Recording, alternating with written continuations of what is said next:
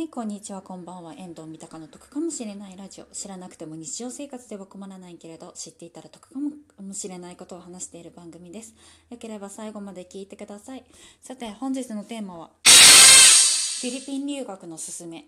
です。でフィリピン留学なんですけれどもフィリピンの語学学校に留学する方ですね、えーと、私自身ですね2015年の10月に1週間ほどですねセブ島の方に留学してましたまあ、セブ島って言っても厳密に言うとマクタン島の方だったんですけれども、まあ、ちょっとマクタン島とセブ島って何じゃよっていう方がいらっしゃったらちょっとそれはググってください。でですねえーと、じゃあはい本題入ります。フィリピン留学のおすすめなんです。語学学校に留学することのおすすめなんですけれども、えーと、メリットとしてはですねまず1点目が近い。であのオーストラリアとかでも多分飛行機に7時間ぐらい乗ってなきゃいけないと思うんですけれども飛行機がですねフィリピンに行くまでだったら多分4時間半とかそれぐらいに乗ってればいいだけなのですごい近いです。で次なんですけれどもマンツーマンでですごい安いです。でオーストラリアとかアメリカとかイギリスとかで多分あのレッスン受けるってなると多分グループになると思うんですけれどもグループレッスンではなくてマンツーマンレッスンですごい安いので自分のペースですごい授業を受けられました。あと寮生活ですからあと友達ができます。あの多分英語圏とか行ったりとかするとホームステイになるとは思うんですけれどもホームステイとは違ったまた楽しさっていうのがすごいあります寮生活ですので。であの多分皆さん心配されてる英語力はっていうことなんですけれどもまずフィリピン人の英語能力が心配な方はですね一度オンラインの英と英会話がありますのでそちらでちょっとググって調べてみてちょっとやってみてくださいそしたらあのフィリピン人の英語能力がわかると思いますのでちょっとそれで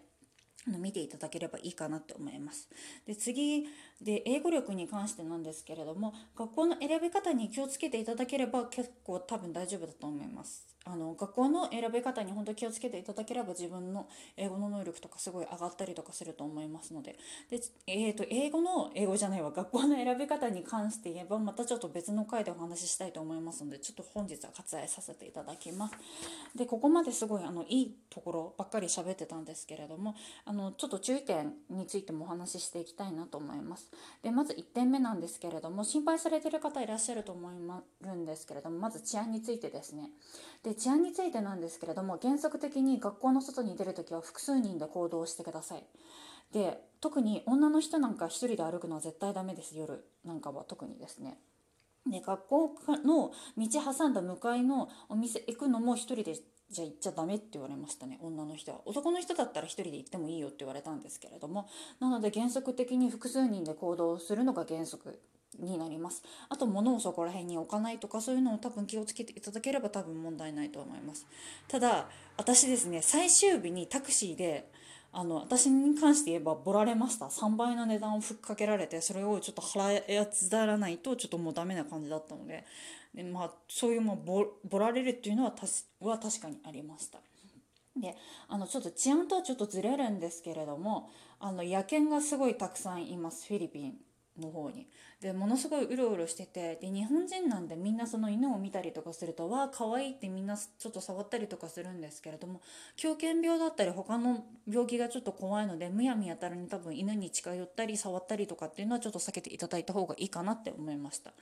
で次もう一点あの注意していただきたいこととしてあの先生とご飯行く時なんですけれども先生とご飯行く時なんですけど原則的に日本人が全部おごることになっています。でこれなんですけれども私あのですねその学校の初日行った時のオリエンテーションというかその説明に関して